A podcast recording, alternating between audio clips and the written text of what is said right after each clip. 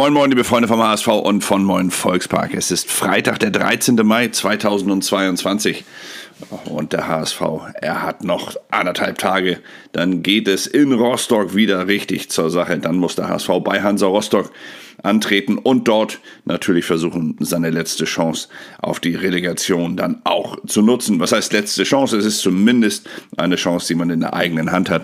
Und darüber spricht auch Joscha Wagnermann bei den Kollegen von der Hamburger Morgenpost und sagt ganz deutlich, dass er gar nicht so besonders aufgeregt sei, weil die Vorbereitung auf das Spiel eine sei wie jede andere auch. Allerdings freue er sich natürlich darauf, dass man es in der eigenen Hand hat. Alles andere blendet er komplett aus, auch die Fragen nach seiner Zukunft. Es wurde ja immer wieder spekuliert, dass er, egal wie am, ne, in der kommenden Saison, dann erstklassig spielen will. Diese Frage beantwortet er hier bei den Kollegen von der Hamburger Morgenpost nicht. Aber er sagt zum Spiel in Rostock, solche Spiele sind einfach geil. Hoffen wir einfach mal, dass die gesamte Mannschaft es so locker nimmt und so entspannt auf dieses Spiel zugeht ohne natürlich dann am Ende die Spannung innerhalb des Spiels zu ver verlieren. Äh, der, der Joscha Wagnermann, der Rechtsverteidiger und auch äh, rechtsoffensiv immer wieder mal eingesetzte U21-Nationalspieler, sagt in diesem Interview auch ganz klar, dass alle wissen, dass in Rostock natürlich ein unbändiger Kampf bevorsteht, dass man dort 100% bringen muss. Eben genau das, was auch Trainer Tim Walter jeden Tag von ihnen im Training verlangen würde. Der Kapitän hofft noch auf Platz 2, der Captain hofft noch auf Platz 2, so die Zeile dann daneben, neben diesem Interview. Und dabei geht es darum, dass Sebastian Schoner sich äh, äh, bei Sky geäußert hat und dort gesagt hat, dass man sich natürlich nicht dagegen wehren würde, wenn man am Ende mit einem Sieg in Rostock sogar noch Tabellenplatz 2 erreicht. Das wäre möglich mit einem Sieg in Rostock, wenn Werder Bremen parallel gegen Regensburg verliert. Aber gut, das ist natürlich alles Träumerei und sollte nicht das Thema sein. Wir sollten es genauso einfach halten, wie es Joscha Wagnermann hier macht und wirklich nur den Fokus auf dieses eine Spiel legen. Alles andere ist dann echt erst einmal komplett nebensächlich. HSV will für Suhon siegen. Gut, das ist vielleicht noch ein ganz netter, in Anführungsstrichen, Gedanke in einer wirklich sehr, sehr schwierigen Situation für den jungen Finn. Der hat sich das Wadenbein gebrochen. Der ist natürlich wirklich nicht besonders glücklich, was seinen Körper betrifft in den letzten Wochen und Monaten.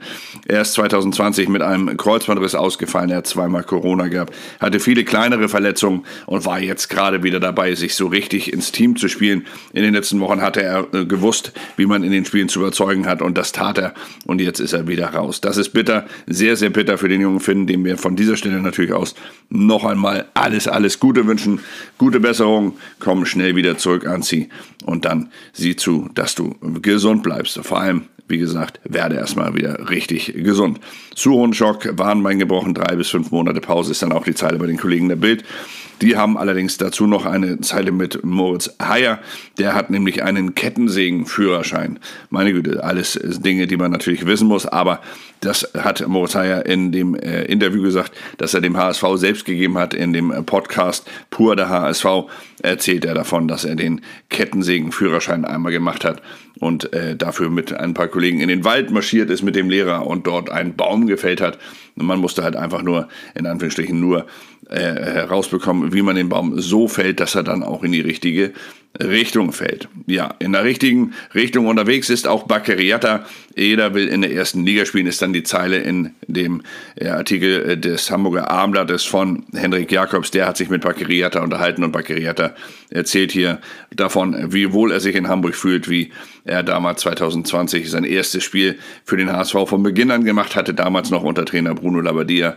Und jetzt ist das letzte Spiel dieser Saison auch wieder in Rostock. Also für Baccariata schließt sich hier ein Kreis nach der wahrscheinlich besten Saison, wie er auch selber zugibt, seiner bisherigen Karriere. Neun Tore vorbereitet, drei selbst erzielt. Das ist sein absoluter Topwert in dieser Saison. Mit Robert Glatzel, sagt er, hat er auch seinen kongenialen Partner gefunden, weil der wiederum genau wüsste, wo man hinzulaufen habe. Also beide machen es sich gerade relativ leicht. Jatta, Glatzel, ein Duo, das aktuell sehr gut funktioniert. HSV-Schock, Suhon äh, bricht sich, das waren meines dann die Zeile, die natürlich auch bei den Kollegen vom Abendblatt mit äh, aufgeführt wird, logischerweise, denn das ist natürlich eine wirklich sehr, sehr erschreckende Nachricht gewesen, die wir gestern bekommen haben. Aber eine wirklich nicht bessere Nachricht aus HSV-Sicht zumindest ist dann die große Zeile bei den Kollegen von der Bild heute. Neues Millionenloch beim HSV. Es fehlen mindestens 10 Millionen für die EM. Boss Wüstefeld blitzt bei der Stadt ab. Ja, und das ist natürlich etwas, was jetzt nicht wirklich überraschend kommt. Die Kritiker hatten es schon so vorhergesehen. Und es ist leider so eingetreten, wie man dachte, dass es nicht mehr eintreten kann, weil kein Mensch der Welt und kein Verein so dumm sein kann, sich da wirklich noch einmal dieser Kritik auszusetzen. Der HSV tut es. Er hat Gelder ausgegeben, die man bekommen hat für die Renovierung des Stadions. Er hat Gelder ausgegeben, begründet das mit den fehlenden Zuschauereinnahmen aus der Corona-Phase, obwohl man Corona-Hilfen bekommen hat, auch im zweistelligen Millionenbereich. Also der HSV, er hat sich hier mal wieder in, ja, wie soll man sagen, er reitet sich immer wieder selbst in die Scheiße. Und in diesem Fall, Entschuldigung, dass ich das so äh, deutlich sage, in diesem Fall ist äh, Thomas Wüstefeld derjenige, der das wahrscheinlich nur in Anführungsstrichen nur ausbaden muss. Er ist derjenige, der die Zahlen bekommen hat und sagte auch selbst, dass bei seinem Amtsantritt das so nicht äh, vorherzusehen war, dass äh, diese Zahlen halt so schlecht sind. Jetzt ist er einmal bei der Stadt gewesen, nochmal zur Stadt gelaufen, hat bei der Stadt nochmal um Hilfe gebeten, äh, gebeten. Und das ist natürlich etwas, was, der, äh, was sich die Stadt überhaupt nicht erlauben kann. Es gab schon mächtig Kritik an den Corona-Hilfen und vor allem natürlich an dem Stadion Grundstückserwerb. Aber der HSV, er hat es nochmal versucht. Also, ja gut, das ist schon sehr, sehr unangenehm. Ein Thema, das den HSV mit Sicherheit dann auch noch in den nächsten Wochen und Monaten begleiten wird.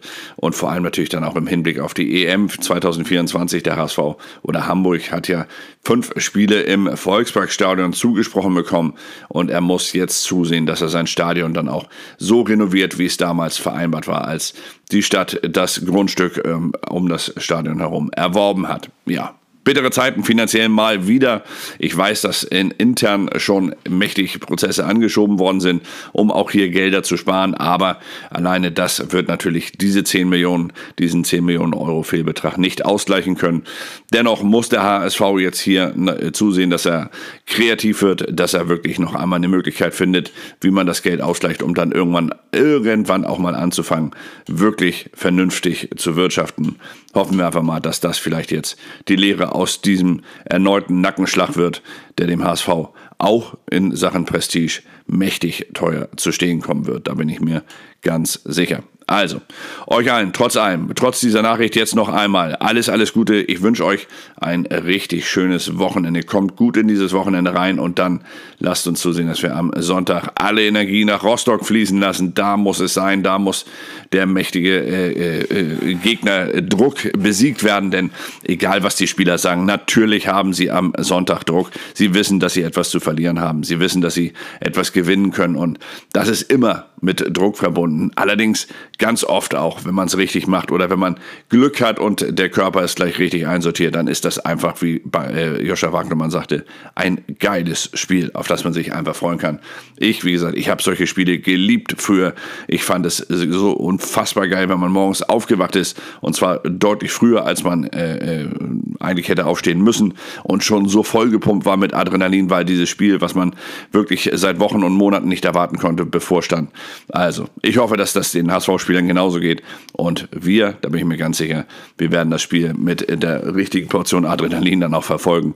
Ich für euch mit ein paar äh, Kumpels zusammen. Am Sonntag werden wir uns das Spiel angucken. Ich habe vor ein paar Wochen eine Wette abgeschlossen und habe gesagt, wenn der HSV wirklich noch am Ende in die Relegation kommen kann und am letzten Spieltag es noch um alles geht, dann werde ich mit den Jungs zusammen gucken und das werden wir jetzt machen am Sonntag.